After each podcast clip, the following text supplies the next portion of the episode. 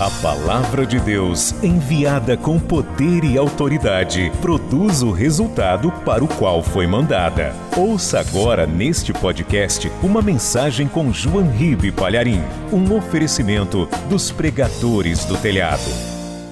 Ainda de pé, por favor. Pegue a palavra de Deus.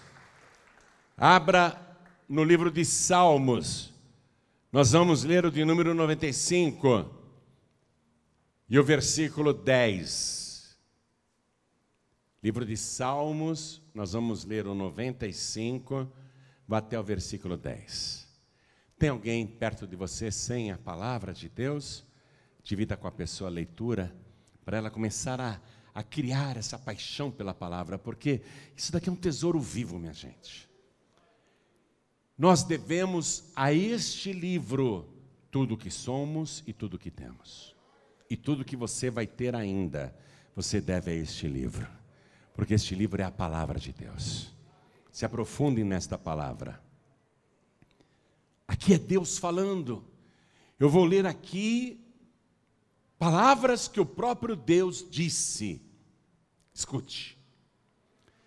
40 anos estive desgostado com esta geração e disse: é um povo que erra de coração e não tem conhecimento dos meus caminhos.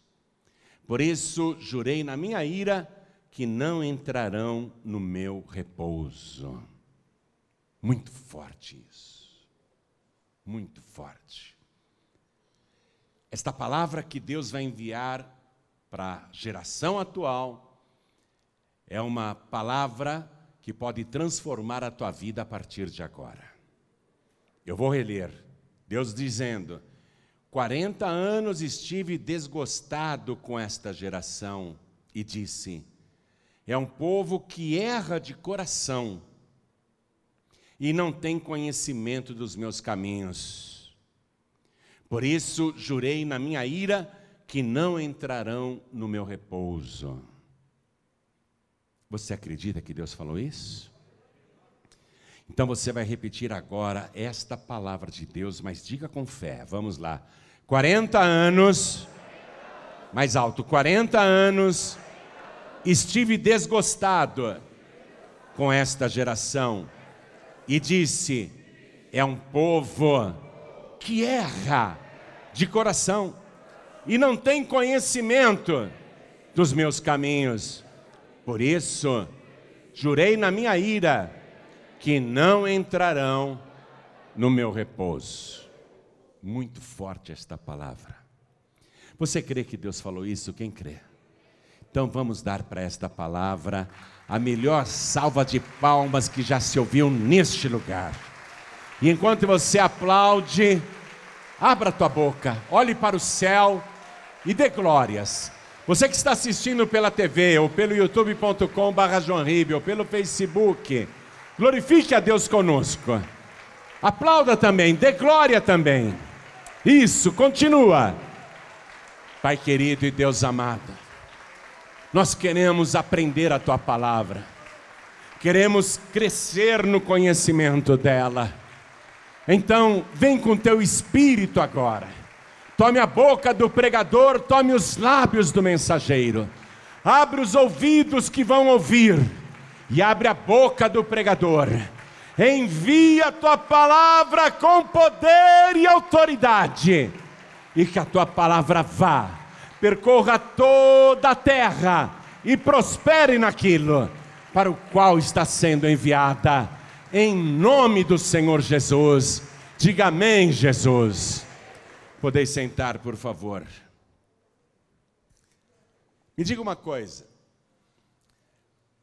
Quantos quilômetros você acha que um peregrino consegue andar em um dia?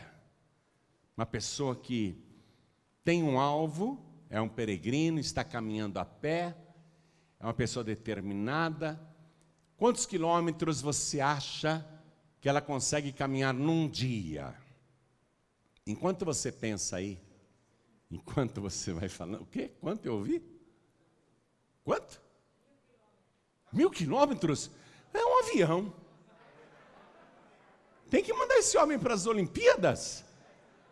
Não, por dia, não estou falando por mês, não. Hã? 200? Quanto? 40, 50 quilômetros? Eu vou mostrar para você uma matéria agora aqui no telão. Olha que legal. Eu vi isso na internet, eu vi num site de notícias. Dá para colocar aqui? Olha aqui, ó. Vou mostrar para você esta matéria. Peregrino brasileiro anda mais de 50 quilômetros por dia e já visitou 20 países. Aquela placa lá está em árabe, né?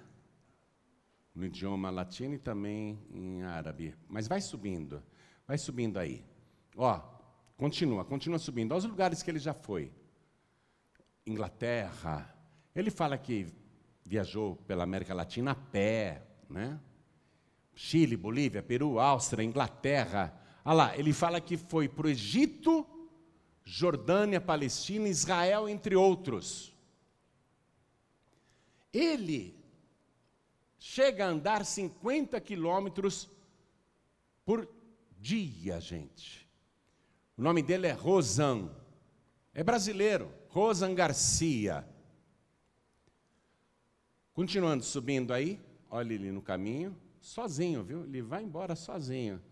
Vai peregrinando, olha lá, anda 50 quilômetros por dia, continua, continua. Olha lá, no Egito. Aí é o Cairo. Do lado estão as pirâmides. Ele vai a pé. Ele vai a pé do Egito para Israel, pela Jordânia, a pé, minha gente. E anda 50 quilômetros por dia. Agora, veja só. O Abraão, quando saiu da Babilônia e foi para Canaã, tinha muita fome em Canaã, que é Israel hoje. E ele decidiu ir para o Egito, e ele foi a pé. Foi a pé para o Egito. Depois de um tempo, ele volta a pé do Egito. Ele fazia essa viagem a pé. E eu não sei se você já leu no Evangelho de Mateus, que quando Jesus nasceu, aqueles reis que vieram do Oriente para adorá-lo com ouro, incenso e mirra, eles falaram: olha, comentamos com Herodes que a gente, assim que achasse o menino, iríamos avisá-lo, porque o Herodes também quer vir aqui. O rei da Judéia quer vir aqui em Belém para adorar o menino Jesus. Ah, que legal! Os reis estão se curvando para o Messias. O Herodes virá aqui. Só que quando José, o marido da Maria e o pai adotivo de Jesus, foi dormir, o anjo apareceu para ele e falou: José, mentira. Ele não vem aqui adorar, ele vem aqui matar o menino. Então, fuja para o Egito. Vá para o Egito. José pegou a Maria, e o bebezinho, pôs ali numa mula, né?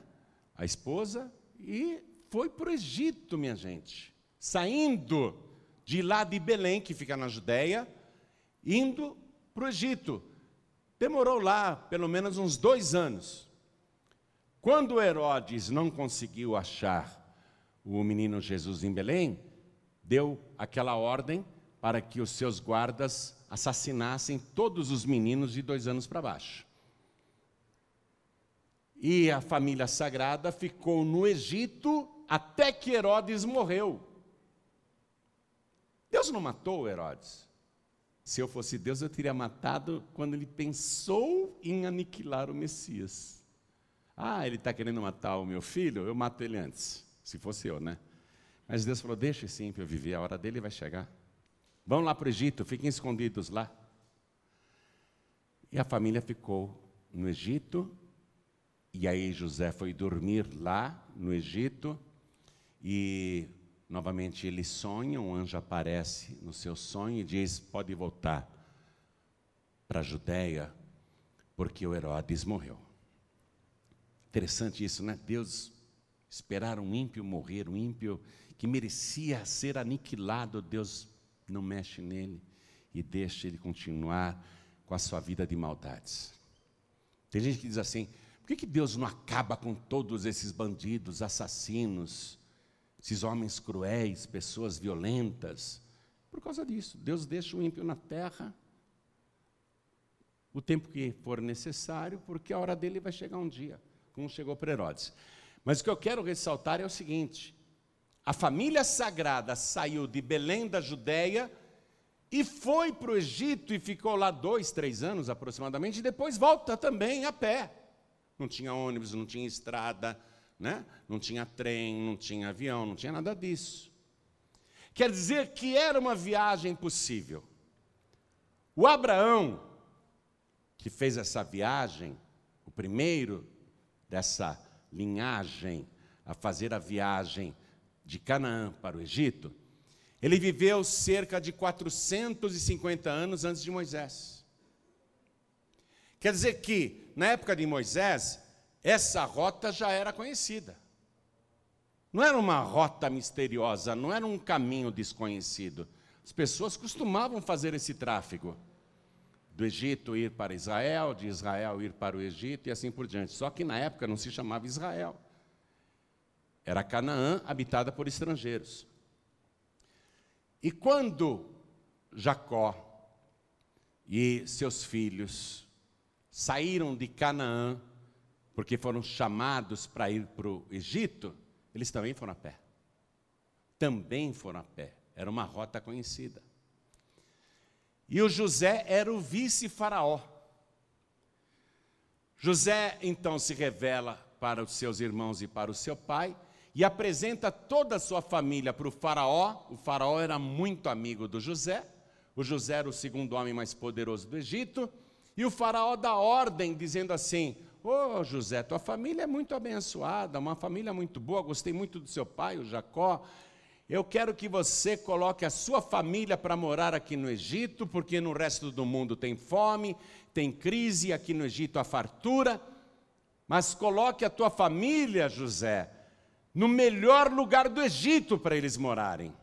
Olha só. Então eu quero que você vá comigo no livro de Gênesis, capítulo 47, para entender o que vai acontecer aqui. A ordem do faraó foi essa: coloquem todos os seus familiares no melhor lugar do Egito. E você já imaginou uma família estrangeira chegando no Egito e logo de cara indo morar no melhor lugar, na melhor terra? E ainda esta família estrangeira ter laços de sangue com o segundo homem mais poderoso do Egito? Eles foram muito honrados. Naquele instante, a família de Jacó era constituída de 70 almas. 70 almas. 70 pessoas saíram de Canaã a pé, preste atenção, a pé, e foram para o Egito e se estabeleceram na terra de Gozen. Deixa eu ler isso para vocês. Estou em Gênesis capítulo 47, versículo 11. E José fez habitar a seu pai e seus irmãos e deu-lhes possessão na terra do Egito se tornaram proprietários. Proprietários de terras. No melhor da terra, diga no melhor da terra. Olha só. Na terra de Ramsés, como o faraó ordenara. Foi o próprio faraó que ordenou: José, coloca a tua família na melhor parte do Egito. E José sustentou de pão a seu pai e a seus irmãos e a toda a casa de seu pai, segundo as suas famílias José sustentou cerca de 70 familiares. Quando fala pão, quer dizer fartura, né? Não faltou comida para eles. Então eles tinham casa, tinham propriedades, tinham privilégios, porque eram parentes do segundo homem mais poderoso do Egito, e começaram a prosperar. Versículo 27, nesse mesmo capítulo, versículo 27. Assim habitou Israel na terra do Egito, na terra de Gozen, e nela tomaram possessão e frutificaram e multiplicaram-se muito. Diga, multiplicaram-se muito. Prosperaram, enriqueceram. A família de Jacó, aquelas 70 almas, é, era uma família de pastores de ovelhas. Mas eles prosperam, eles começam a plantar, eles têm terras, eles têm sítios, têm chácaras, eles têm fazendas, eles começam a ter muito gado, eles têm comércio, eles fazem negócios no Egito, começam a ganhar ouro, prata, pedras preciosas, eles começam a prosperar e eles crescem muito. Vá comigo agora em Êxodo capítulo 1, versículo 6. Passaram-se décadas, o José morreu. Sendo, pois, José falecido e todos os seus irmãos, ó, aquela geração que veio a pé de Canaã para o Egito, todos morreram. Jacó morreu, né? morreram de velhice. Tempo passou, eles morreram. Mas eles tinham filhos, tinham netos, tinham sobrinhos, tinham né, descendentes. Toda aquela geração que veio de Canaã a pé morreu. Versículo 7. Os filhos de Israel frutificaram. Quer dizer que a descendência continuou frutificando e prosperando.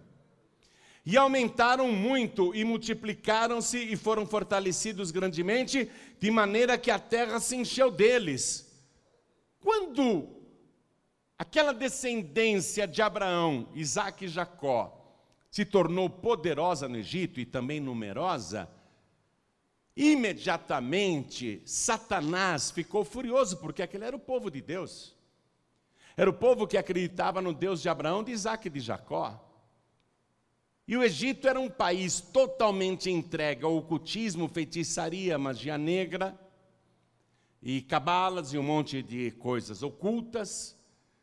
E eles tinham deuses para todas as coisas, ídolos e imagens, e os descendentes de Israel, os descendentes de Jacó, ninguém adorava ídolos, nenhum dos deuses do Egito eram adorados, eles eram prósperos.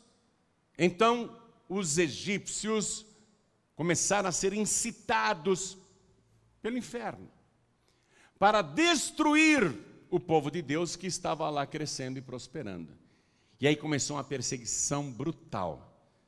Primeiro, eles taxaram com impostos pesados os prósperos descendentes de Jacó. Através de impostos caríssimos e ilegais, eles foram dilapidando o patrimônio dos descendentes de Jacó. Foram consumindo tudo, e quando eles não tinham mais dinheiro para pagar as dívidas, as autoridades egípcias começaram a tomar as propriedades e as lavouras, e as terras, e as casas, e foram tirando tudo deles. Eles foram perdendo. Tudo que eles haviam conquistado, o inimigo foi tirando, foi tirando, até que o povo ficou numa miséria tão grande que foi escravizado. Versículo 14. Assim, os egípcios lhes fizeram amargar a vida com dura servidão. Ó, oh, aquela vida que era doce, próspera, feliz, abundante, abençoada, tornou-se através da ação do inimigo numa vida amarga. Assim lhes fizeram amargar a vida com dura servidão, em barro e em tijolos, e com todo o trabalho no campo, com todo o seu serviço em que os serviam com dureza, perdendo tudo. Tudo foi tirado deles. Quem estava por detrás? O inferno, atacando e perseguindo o povo que acreditava no único e verdadeiro Deus, até que eles foram escravizados. Você conhece a história?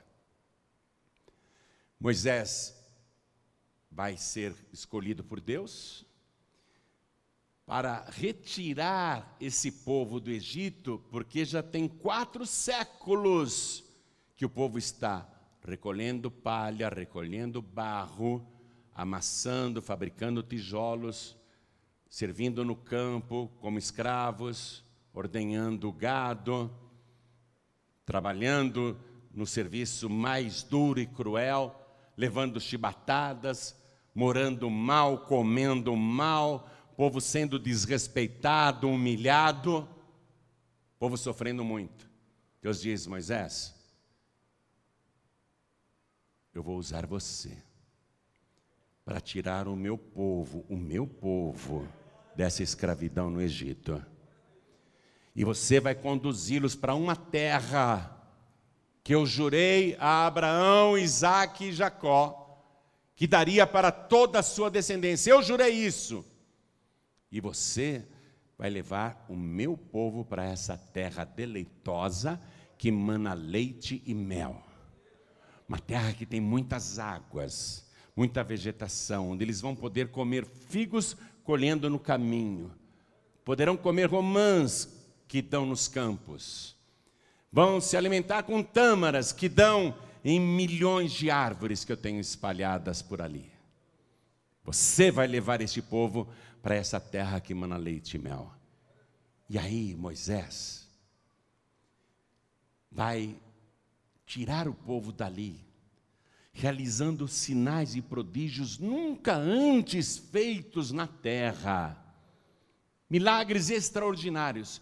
Através de dez pragas, o Egito é devastado e finalmente o povo é libertado e o povo sai naquela felicidade. O povo sai naquela alegria. Depois de 430 anos de escravidão, preste atenção. Aquelas 70 almas que entraram no Egito a pé, vindo de Canaã, Aquelas 70 almas, 430 anos depois, transformaram-se em 600 mil homens, fora mulheres e crianças. Pode multiplicar quanto você quiser esse número, é incalculável. Aqueles milhões e milhões de descendentes de Abraão, Isaac e Jacó saem do Egito comemorando a libertação, com sinais que Deus fez. Aí surge a barreira do Mar Vermelho. E o faraó se arrepende, o diabo o incita para trazer o povo para a escravidão novamente. Moisés clama a Deus e Deus diz: Moisés, por que você está clamando a mim? Manda o povo marchar. Mas só tem água na frente, tem um mar vermelho. Ordena ao povo que marche. Aí Moisés tocou com seu cajado e as águas do mar vermelho se abriram e foi feito um caminho em terra seca para milhões de descendentes de Abraão, Isaac e Jacó passar. Para onde que eles estão indo a pé? Para Canaã. Atenção, essa rota era conhecida desde a época de Abraão. Apesar de não ter estrada nem placas sinalizando, todo mundo sabe como sair do Egito e ir para Canaã. E eles atravessam o Mar Vermelho em seco, com aquelas paredes de águas dos lados, uma muralha de água do lado direito, outra muralha de água do lado esquerdo, e eles passam em segurança. O exército de Faraó, com seus cavalos e carruagens, entra para perseguir, mas Deus faz as rodas das carruagens se atolarem no lodo. Os cavalos não conseguem continuar. E aí, quando passa o último descendente de Abraão, lá do outro lado, Deus diz: Agora, Moisés, toque com teu cajado na água. E quando Moisés toca, a água se fecha sobre o exército e toda aquela tropa do Faraó, todos os guerreiros de Faraó morreram afogados. Seus cadáveres foram dar na praia e todo o povo de Deus viu este sinal. E eles estão alegres, caminhando para onde? Para um projeto de vida, para um sonho que Deus colocou dentro deles, uma terra que mana leite e mel. Mas no caminho acabou a água, estamos morrendo de sede.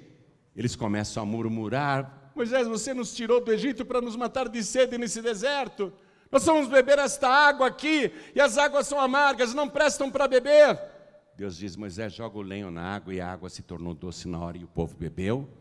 Veja, milhões de pessoas beberam, além dos animais. E eles continuam a viagem. É uma viagem difícil, uma terra muito seca, só tem deserto. Mas eles estão fazendo a caminhada a pé. Amados, Eu quero colocar um mapa aqui para você que mostra a distância entre a terra de Gozen, que está aqui, olha só. Terra de Gozen é aqui. E eles vão caminhar, atravessando o Mar Vermelho, e ir até o Monte Sinai. Do Monte Sinai eles vão para Cades Barneia. E olha só, Jericó está aqui, a poucos quilômetros. Canaã, a terra prometida. Você percebe que é feita uma volta? Que eles estavam indo em frente, eles retornam? Essa distância entre Gozen, mesmo passando pelo Monte Sinai, mesmo passando por Cades Barneia, até Jericó, daria 847 quilômetros. Em linha reta, Seria muito menos, mas não dá para ir em linha reta, porque tudo isso daqui são montanhas, eles são obrigados a contornar as montanhas. Mas seria aí exagerando, exagerando, com os contornos das montanhas, não é? Com o traçado sinuoso que eles são obrigados a fazer, daria mil quilômetros. No início da mensagem, eu mostrei para você que um peregrino brasileiro, já visitou 20 países a pé e ele anda 50 quilômetros por dia. Se, exagerando, com todo esse caminho tortuoso, aquela multidão tivesse que percorrer mil quilômetros, eles chegariam ali em sete semanas. Eu estou dando a pior hipótese. Porque historiadores dizem que eles poderiam fazer em 40 dias apenas aquela caminhada. Em 40 dias apenas. E esta viagem não vai demorar 40 dias. Vai demorar 40 anos. Quando Abraão saiu de Canaã, cerca de 500 anos antes de Moisés, e foi para lá, ele não demorou 40 anos para chegar no Egito. Quando ele saiu do Egito e voltou para Canaã, o Abraão não demorou 40 anos para voltar para Canaã. Quando a família sagrada saiu de Belém da Judéia, fugindo de Herodes, e foi para o Egito, eles não demoraram 40 anos para chegar. E quando eles voltaram do Egito para Israel, eles não demoraram 40 anos. Por que, que este povo vai demorar 40 anos? Deus estava colocando diante deles um projeto de vida e restituição. Porque lá eles tinham possessões, no Egito eles tinham propriedades, eles tinham fazendas, eles tinham gados, eles tinham casas, eles tinham comércio, eles tinham ouro, eles tinham prata, eles tinham fartura, eles tinham tudo. O que Deus quer devolver para eles? O que Deus quer restituir para eles? Vê se você entende. Algo muito maior. Porque essa terra mana leite e mel e o Egito não mana leite e mel. Deus está querendo dar uma restituição a eles e ainda acrescentar mais. Quem está entendendo, levante a mão. Esse era o plano de Deus. Fazer isso no máximo, no máximo, em sete semanas apenas.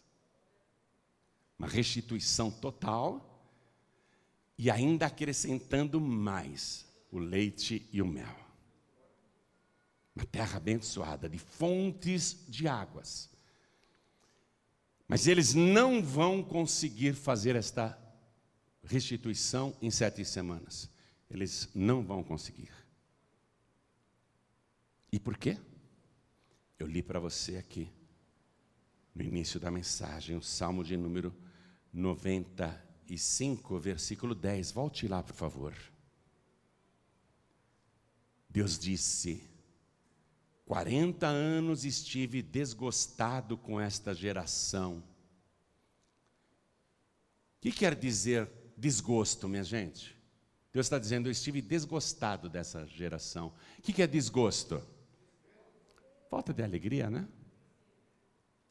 E falta de alegria é o quê? Tristeza. Deus está dizendo: 40 anos eu fiquei triste com essa geração. Todo dia Deus mandava para essa geração lá no deserto, todo dia, Deus mandava pão que chovia do céu, o maná. Quando eles tinham vontade de comer carne, Deus providenciava carne. Quando eles queriam beber água, a água saía da dura rocha, onde não existia água. Eles eram sustentados diariamente por Deus, mas o que, que eles faziam? Nós não aguentamos mais comer essa porcaria de maná. Todo dia a mesma coisa. Todo dia a mesma comida.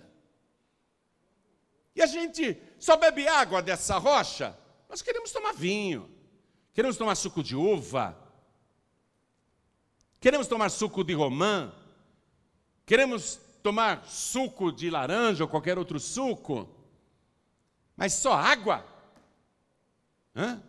Você que murmura demais também, né? O povo só murmurava. Você murmura. De novo essa comida? Ei, mulher? De novo, mãe? De novo, mãe, essa comida? Você murmura. Ô, oh, mãe, não tem um refrigerante para tomar? Só água. Ô, oh, mãe, não tem um suco para tomar? Só água. Água de torneira ainda, mãe? Nem água mineral, é água de torneira. Estamos bebendo água desse filtro aí barroso. Tem até um gosto de barro essa água que a gente bebe. Você murmura muito também, o povo murmurava. E Deus ficava triste. Eu todo dia na minha casa, não sei se você já viu no Instagram, de vez em quando eu filmo isso e coloco lá no meu Instagram. Arroba João Ribe. Eu vi as rolinhas numa árvore lá longe e percebi que elas tinham dificuldades para comer. Fui no mercado, comprei um pacotinho pequeno de alpiste e dei. Elas eram selvagens, ariscas. Mas vieram algumas para comer. Um ano depois, eu tenho mais de 100 rolinhas que todo dia de manhã vem bater na minha janela para pedir comida. Todo dia eu dou alpiste para elas. Eu dou de manhã, dou no almoço e dou na tarde. Antes de vir aqui para a igreja, eu coloquei alpiste para elas. Mas é uma multidão de rolinhas. Elas devem pensar que eu sou Deus, né? Olha, Deus está pondo comida para a gente lá. E elas que antes eram ariscas, agora estão amiguinhas. Quando eu demoro para pôr comida, elas vêm na minha janela. Elas são agradecidas. Aí eu vou, agora eu coloco água também. Elas bebem água, tomam banho. Deus fazia exatamente isso com aquele povo. Milhões e milhões de pessoas, e toda noite Deus falava: Deixo dar maná para as minhas ovelhinhas e ele fazia chover pão do céu. Ah, mas no Shabá vocês não podem sair para colher, então na sexta-feira peguem o dobro. Aí o povo pegava o dobro. Se alguém na segunda-feira tentasse pegar o dobro, na terça-feira o maná tinha criado o bicho. O maná só não criava bicho quando era sexta-feira que eles podiam pegar o dobro para comer no sábado, no Shabá, no descanso. Shabá quer dizer descanso. Não faltava água para ninguém, nem para as pessoas, nem para tomar banho, nem para fazer comida e nem para os animais. Tinha água naquele deserto. Deus fazia brotar água no deserto, todo dia. Ninguém morria de sede, não. E o povo só murmurava. E dizia para Moisés: Nós temos saudades de comer os pepinos e as cebolas do Egito. Por que, que você nos trouxe para esse deserto fastioso? E só reclamavam, só murmuravam. Então Deus, durante 40 anos, esteve desgostado, quer dizer, com desgosto, com tristeza com esta geração e disse: é um povo que erra de coração. O coração é inclinado para o erro. Não é um coração sábio, não é um coração ensinável. É um coração que erra. Eles erram de coração. Durante 40 anos, Deus ficou esperando, quem sabe esse povo vai se arrepender. Quem sabe esse povo vai me louvar e vai me agradecer, porque eu não me esqueço de sustentá-los um dia sequer. Ninguém nesse deserto, milhões e milhões de pessoas, ficou sem comer um dia. Ninguém aqui nesse deserto morreu de fome. Ninguém aqui nesse deserto morreu de sede. Deus ficou esperando que eles agradecessem, que eles louvassem ao Senhor pelo pão de cada dia. E você sabe que aquele maná descendo do céu representa o Senhor Jesus. Jesus disse: Eu sou o pão vivo que desceu do céu. A água que brotava da rocha, a rocha é o nosso Deus e a água é Jesus Cristo, a água da vida. Aquele povo não reconhecia o favor de Deus, a graça de Deus, porque ninguém merecia. Eles só murmuravam, só murmuravam. Deus tinha um projeto de vida lindo para eles. Põe o mapa aqui. A terra que mana leite e mel. Em 40 dias eles podiam ter chegado lá. Poderiam ter chegado com 40 dias e na sétima semana descansado à beira do Rio Jordão descansado ali à beira do mar da Galileia. Eles poderiam até nadar, olha, lá no Mar Morto, se divertir aqui, onde você entra e não afunda. Olha lá o Rio Jordão, beber aquela água fresca do Rio Jordão. Eles poderiam ficar em apenas seis semanas ali, acampados em volta do Mar da Galileia, que na época tinha uns 80 quilômetros de extensão com milhões e milhões de peixes. Eles poderiam ficar ali, aproveitando. Ah, agora eu vou comer tâmaras. Já comi bastante peixe, agora eu quero sobremesa. Ah, eu, eu quero romance. Eles podiam estar colhendo as olivas e bebendo do melhor azeite. Eles podiam estar desfrutando de tudo isso que Deus tinha planejado restituição total. Uma terra onde eles poderiam novamente voltar a ter propriedades, construir casas, fazer lavouras, criar gado, com muita água, com muita vegetação, com muita vida. Em apenas seis semanas eles podiam ter chegado, e na sétima eles descansariam lá, com a restituição completa. Você está compreendendo a palavra? Eles poderiam ter tudo isso em apenas sete semanas, em apenas 40 dias. Mas ficaram 40 anos e quer saber a verdade? Deus disse: somente o Josué e o Caleb, somente dois da geração que saiu do Egito, somente dois entrarão na terra que mana leite e mel. Todos que vieram do Egito e são murmuradores, são ingratos, seus cadáveres irão cair no deserto e morrerão no deserto. Até o Arão morreu e Deus disse: Nem você vai entrar, Moisés. Porque quando eu falei para você tocar na rocha para sair água, você surrou a rocha, você bateu na rocha, e você sabe muito bem que aquela rocha me representava. Você não me obedeceu. Você não foi fiel diante do povo. Ó, oh, Moisés só cometeu um erro. Um erro apenas. E não entrou na terra prometida. Agora vamos ler aqui. Voltando para o Salmo de número 95, versículo 10. 40 anos estive desgostado, estive triste com esta geração. 40 anos. Minha gente, por que há pessoas que a vida inteira nunca tem nada? Pensa um pouquinho. Analisa o perfil da pessoa que nunca tem nada. Ela reclama de tudo, ela murmura o tempo todo, ela amaldiçoa a vida. Ela é indiferente com Deus, ela não adora Deus, ela não reconhece Deus em nada. Não tem paz, não tem alegria de viver. Deus fica triste com essas pessoas. 40 anos estive desgostado com esta geração e disse: é um povo que erra de coração. Tem gente que é ruim de coração, você já viu isso? É ruim de coração, erra de coração. E não tem conhecimento dos meus caminhos. Veja bem, quero que você grife essa parte do salmo. E não tem conhecimento dos meus caminhos. Por que, que o povo erra de coração? Porque não tem conhecimento dos caminhos de Deus. Por que, que o povo brasileiro erra tanto? Porque não tem conhecimento do caminho de Deus.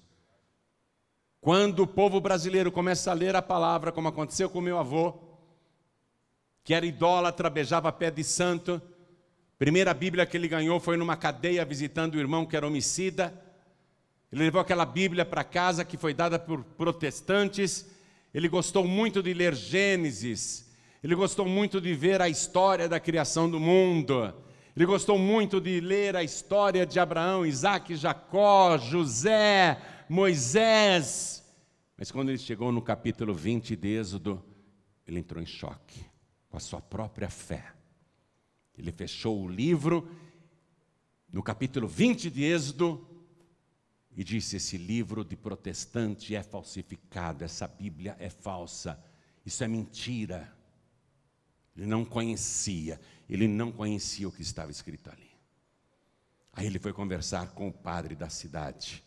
O senhor tem uma Bíblia católica para me emprestar?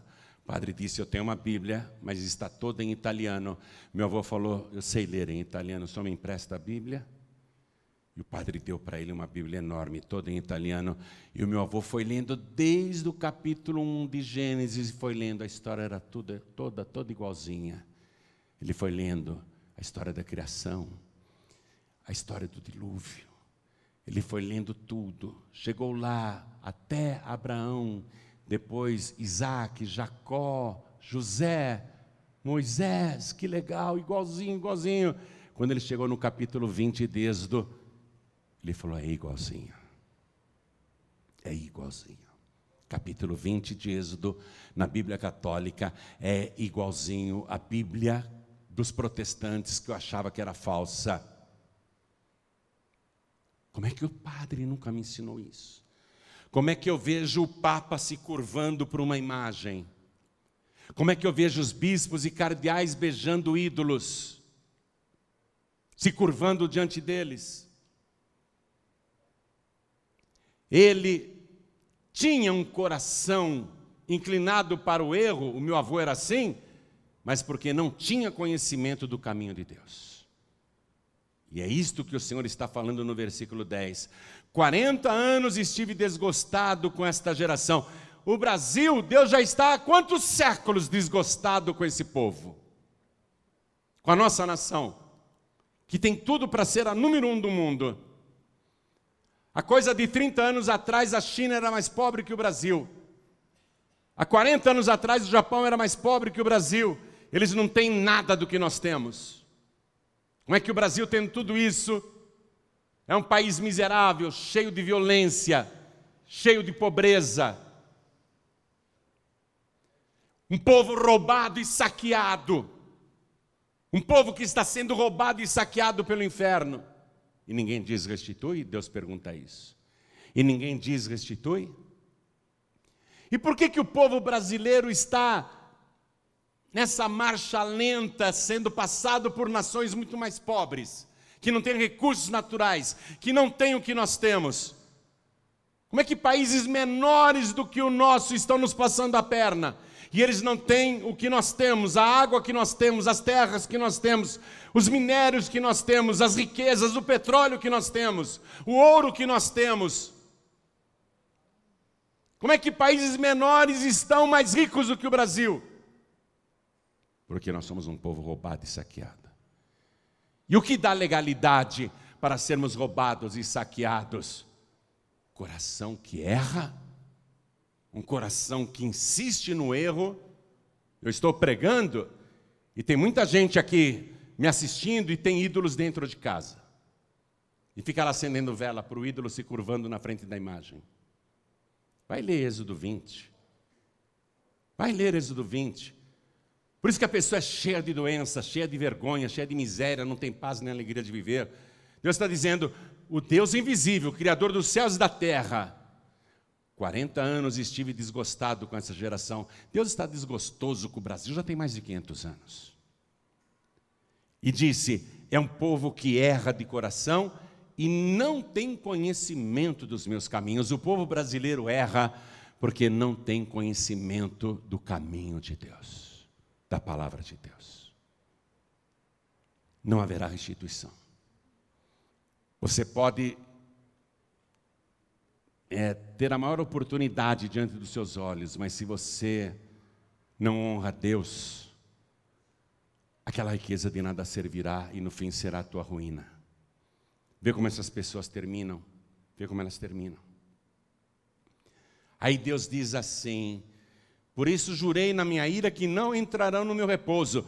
Esta palavra aqui se refere à entrada deles em Canaã, mas também se refere a Canaã celestial.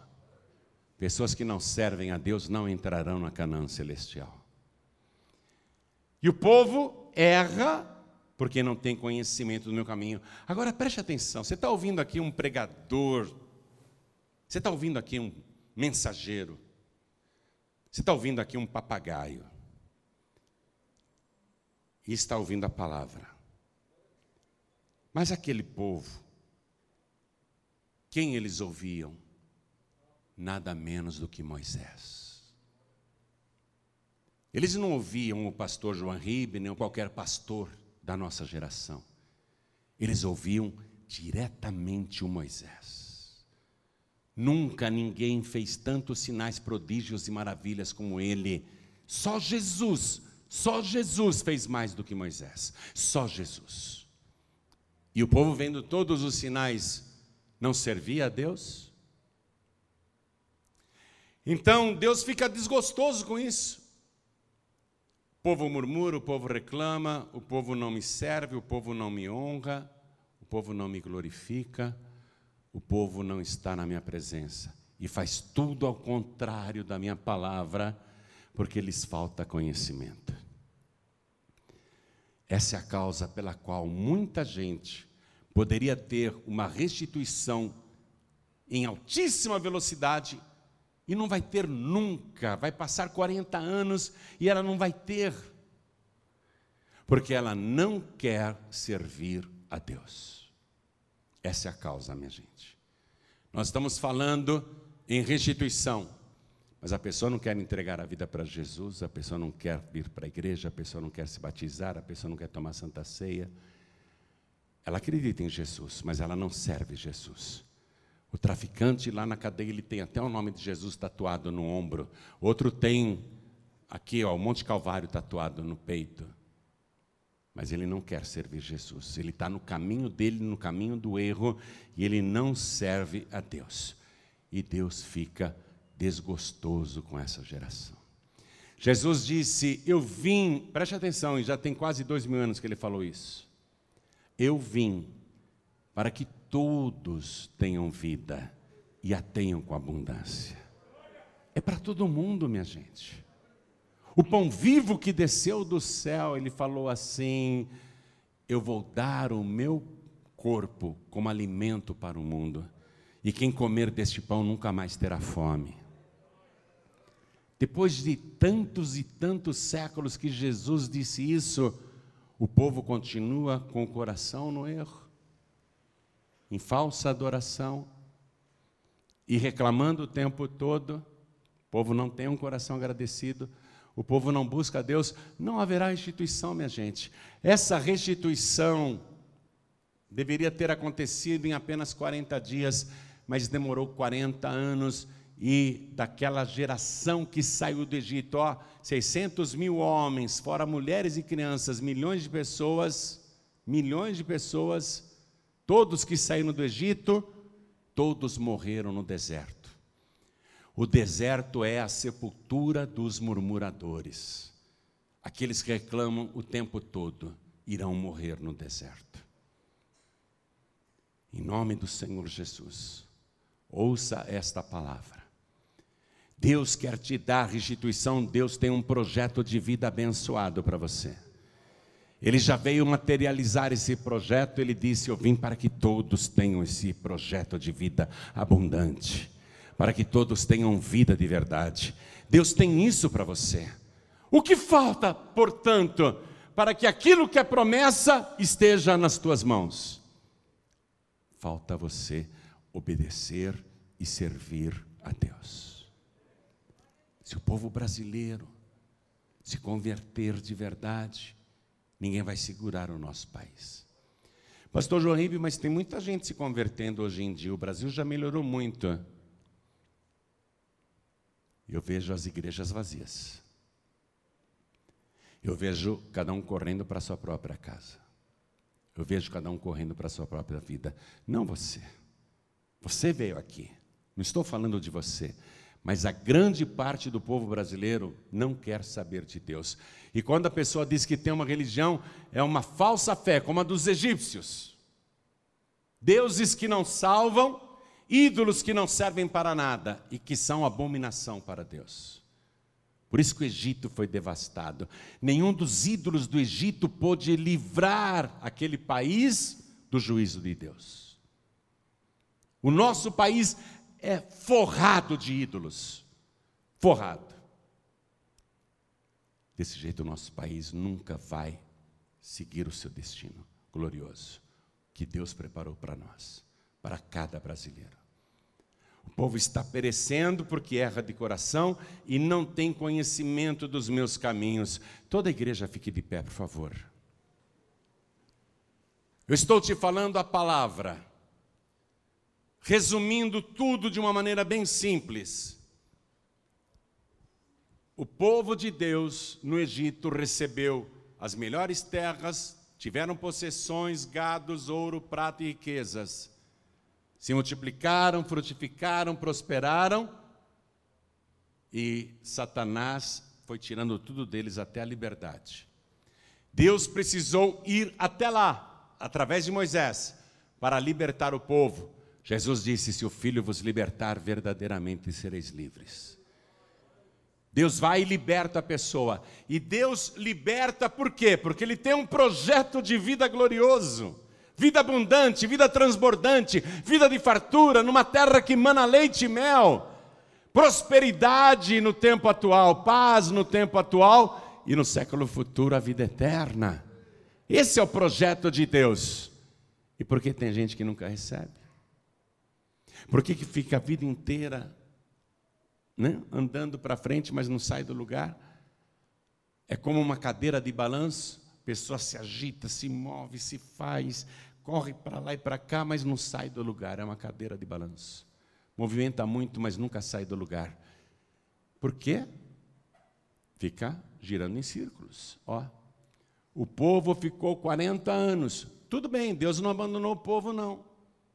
Deus não abandona. Todo dia chovia o pão do céu, todo dia tinha água para beber, ninguém ficou doente, Deus cuidava da saúde, até a roupa era conservada, a sandália não desgastava, mas o povo era rebelde, Deus cuidava, mas o que, que eles tinham? O mínimo. Tinham só o mínimo. E 40 anos sem sair daquele lugar se movimentando, peregrinando, mas voltando sempre no mesmo ponto. Muitos cristãos estão desta maneira. Tem o um mínimo. Deus não vai te abandonar. Deus não vai deixar você morrer de fome, de sede, viu? Deus tem cuidado de você, você nem vê. Muitos até reclamam, murmuram, amaldiçoam, pensam em se matar. Ah, eu quero me matar, que droga de vida. Toda vez que você fala isso ou pensa isso, eu quero me matar, que droga de vida, que inferno. Quando você faz isso, Deus fica triste. Ele fica observando. Quando que esta pessoa vai mudar? Quando que ela vai se converter de verdade e me glorificar? Quando que ela vai ser agradecida por eu cuidar dela? Eu tenho tanta coisa para fazer na vida dela Deus ficou esperando. Ele esperou aquela geração 40 anos, até que Deus falou assim: Bom, os que saíram do Egito e murmuraram vão morrer no deserto. Os que nasceram no deserto e não conheceram os costumes egípcios e nem têm saudade do Egito, não têm saudade do mundo, as crianças que nasceram no deserto, essas vão entrar na terra prometida, mas da velha geração, somente Josué e Caleb, porque eles não murmuraram e me honraram diante do povo. Honrar a Deus. O povo queria apedrejar o Josué o povo queria apedrejar o Caleb quando eles começaram a defender. A terra é boa, nós vamos para lá, nós vimos a terra. O povo queria apedrejar o José o Caleb porque os homens disseram: Ah, os moradores lá são como gigantes, eles vão nos devorar, eles vão nos destruir. O povo começou a chorar, todo mundo chorou, e agora eles são poderosos, os moradores de Canaã vão nos matar, se nós formos lá, seremos mortos. Josué e Caleb disseram: Não, vocês não conhecem o nosso Deus. Ninguém vai nos matar, ninguém vai nos destruir. Nós vamos ter vitória. E o povo pegou em pedras para atirar em Josué e Caleb. Deus falou: então só Josué e Caleb vão entrar lá, porque eles me glorificaram diante do povo. Eles confiaram em mim, eles creram em mim. Quem nasceu no deserto e não tinha os costumes dos antepassados do Egito e nem conheceram o Egito, entraram para uma nova história, os descendentes. Mas aquela legião, milhões e milhões de murmuradores, Deus falou: não vão entrar. Arão, você vai morrer no deserto. Moisés, você não vai entrar na terra prometida. Só o Josué e o Caleb. Você está pegando a coisa? O que é que vai atrasar você de receber restituição de Deus? Porque até hoje você já perdeu muito. Eu tenho certeza que todo mundo aqui teve prejuízos e perdeu. Todo mundo aqui. Se não foi agora nessa pandemia, você já vinha com perdas antes da pandemia. Todo mundo sofreu muitos prejuízos. Perderam empregos, perderam negócios próprios, perderam casas, perderam apartamentos, perderam os automóveis, busca e apreensão do veículo, perderam a paz, perderam o sono, perderam a saúde. Casamentos foram destruídos, filhos foram destruídos. Quando é que você vai começar a receber a restituição? O que você tem que fazer para receber a restituição?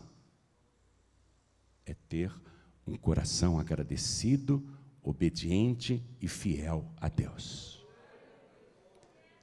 Ser obediente e ser fiel. E dar graças a Deus. Dar graças a Deus. Hoje, eu vejo o Espírito Santo te pegando pelos dois braços assim, ó, e te chacoalhando e falando: entendeu? Acorda. Está entendendo?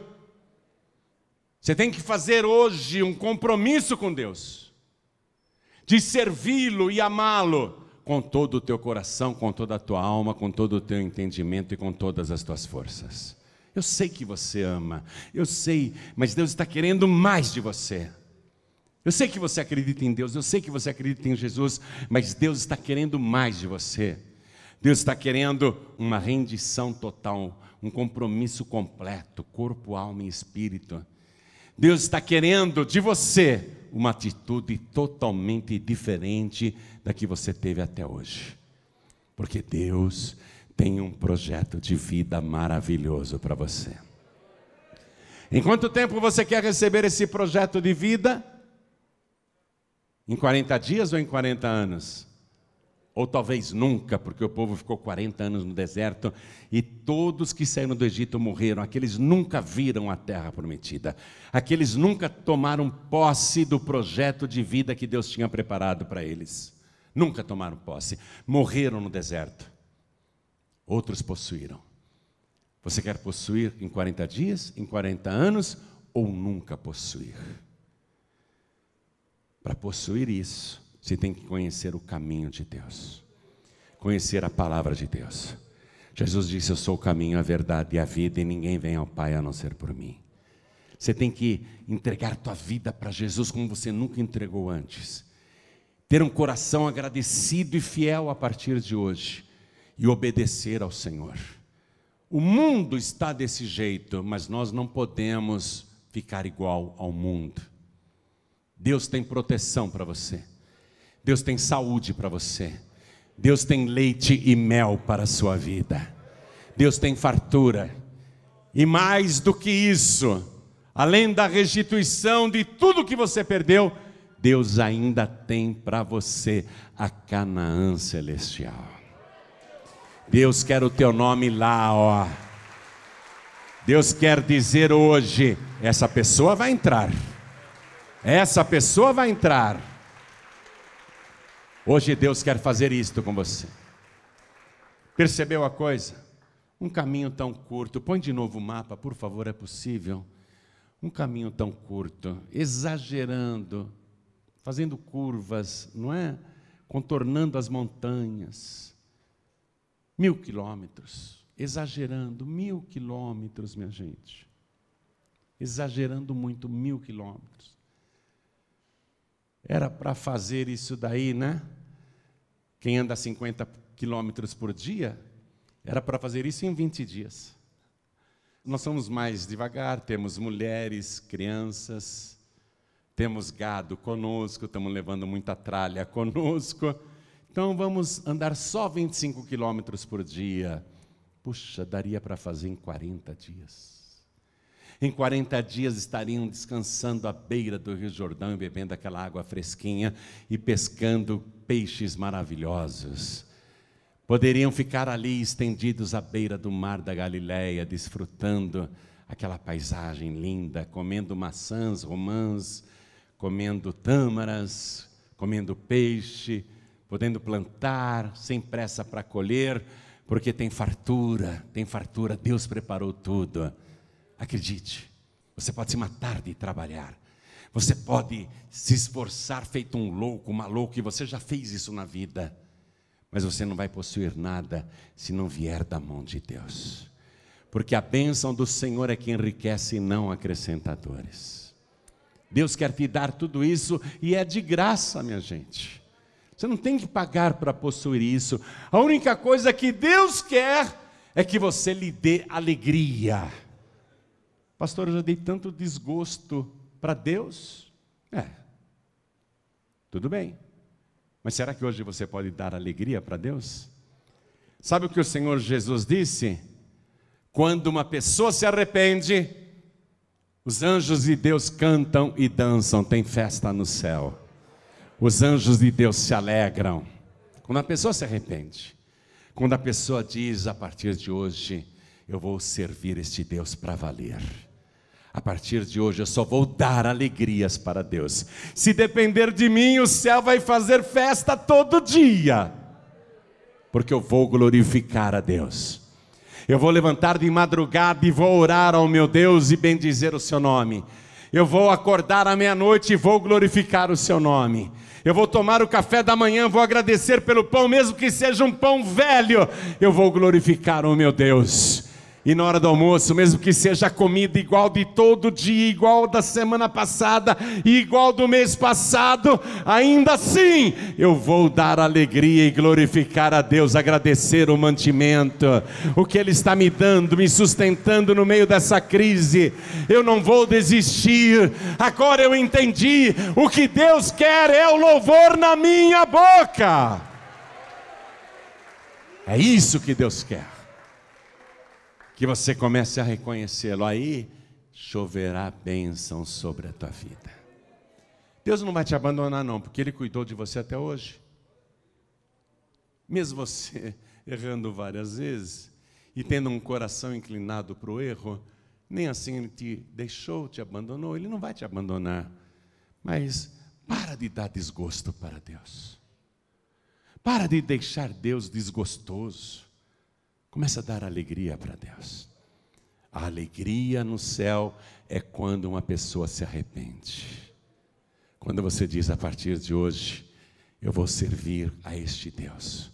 Não vou mais adorar os deuses deste mundo, não vou mais me inclinar diante dos ídolos deste mundo. A partir de agora, eu vou adorar este Deus em espírito e em verdade. A partir de agora, eu vou servir só Jesus Cristo como meu único, suficiente, exclusivo e eterno Salvador. Se você fizer isso, você vai dar uma grande alegria no céu agora. Deus até hoje pode ter ficado desgostoso com a tua vida, mas a partir de agora você vai ter alegrias e Deus também. E Deus vai fazer de você uma pessoa muito feliz. E então, quem aqui quer receber Jesus como único, suficiente, exclusivo e eterno Salvador? Ergue a mão direita bem alto, todos que querem. Pastor, eu quero o meu nome no livro da vida e a partir de hoje eu vou fazer um compromisso com Deus de servi-lo como eu nunca servi antes, de agradecer todos os dias e glorificá-lo, de buscá-lo à meia-noite e buscar toda hora, todo tempo, com todo o meu coração, com toda a minha alma, com todo o meu entendimento e com todas as minhas forças. Quem quer? Levante a mão bem alta, assim, todos que querem. E todos que ergueram as mãos, vem aqui para frente, por favor. Vem para cá. Vem para cá. E vamos dar alegria no céu e vamos nos alegrar também, igreja. Quando o filho pródigo voltou, o pai deu uma festa. Deus falou: porque se meu filho estava morto e reviveu, tinha se perdido e foi achado. Todos que estão sem igreja, vem aqui para frente também, vem para cá. Pastor João Ribeiro, eu não tenho igreja nenhuma. Vem cá, não é gostoso você estar na casa do Pai? Você que não é membro de igreja nenhuma, não é bom, maravilhoso estar aqui? Não faz bem para a sua alma, para o seu coração? Vem para cá. Todos que estão sem igrejas, os filhos pródigos e as filhas pródigas, venham também. Todos que estão afastados, afastadas, vem aqui para frente. Pede licença. Não fica com vergonha, não. Olha a alegria no céu. Isso, vem. Vamos aplaudir. Vem. Isso! Isso! Está tendo alegria no céu. Olha o coração de Deus se alegrando. E está se alegrando mais. Vamos aplaudir mais, igreja.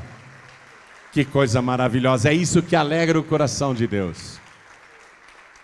Ó, não basta apenas estar no meio do povo de Deus. Todo aquele povo estava no arraial. No arraial tinha 600 mil barracas, pelo menos, 600 mil famílias. O tabernáculo de Deus ficava no meio do arraial. Não basta apenas estar no meio do povo. Igreja, escute isso. Não basta apenas estar na igreja. Não basta apenas estar no meio do povo de Deus. Tem que servir a Deus. Pastor João Ribeiro, eu vou confessar uma coisa agora. Eu não estou conseguindo, não estou conseguindo, eu vou ser sincero.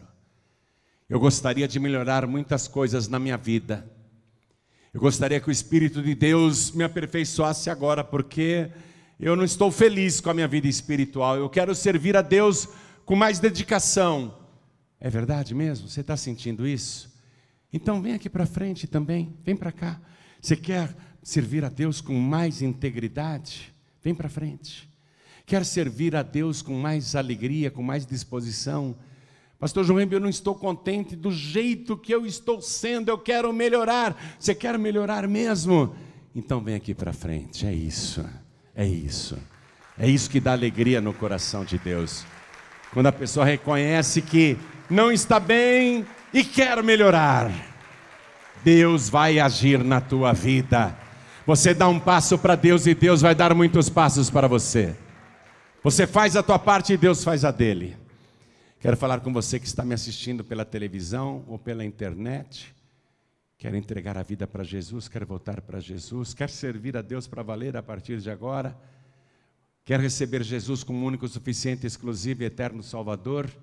Você que está assistindo pela TV, ou ouvindo pela rádio, ou pelo aplicativo da Feliz FM, quer entregar a vida para Jesus, quer voltar para Jesus, você consegue se ajoelhar aí ao lado do teu televisor, ao lado do teu rádio, ao lado do teu computador? Então se ajoelhe.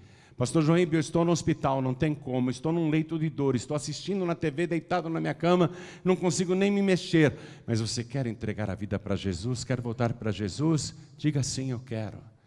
Ótimo. Pastor João eu estou dirigindo. Eu estou ouvindo esta mensagem no rádio, aqui no meu carro. Pastor João Ribe, eu estou dentro de um trem ouvindo no celular esta mensagem. E aí, quer entregar a vida para Jesus? Quer voltar para Jesus? Quero. Não precisa ajoelhar dentro do ônibus, do trem, e também não precisa parar o teu carro. Não precisa. Você quer mesmo? Coloque a mão direita sobre o teu coração. E você que veio aqui para frente, se ajoelhe comigo, por favor. A igreja continua de pé. Coloque a mão direita sobre o teu coração. Ore assim comigo, meu Deus e meu Pai. Eu ouvi a tua palavra e eu já entendi que é a murmuração, a ingratidão, a desobediência, a infidelidade que atrasa a minha vida e que me impede de viver o projeto de vida que o Senhor preparou para mim aqui nesta terra e também na Canaã celestial. Meu Deus da glória, eu sei que por causa dos meus pecados, dos meus erros, muitas e muitas vezes eu entristeci o teu Espírito Santo. Mas agora, meu Deus, de joelhos e com o coração sincero, eu te peço perdão.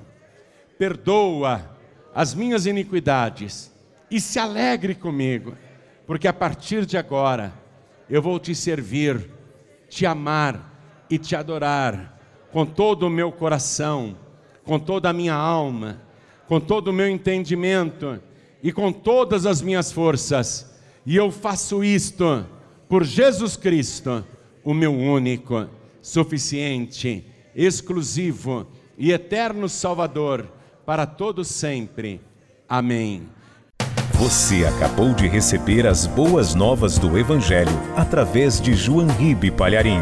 Um oferecimento dos pregadores do telhado. Participe da reunião de Paz e Vida. Para informações, acesse pazevida.org.br. Paz e Vida, lugar de gente feliz e ungida.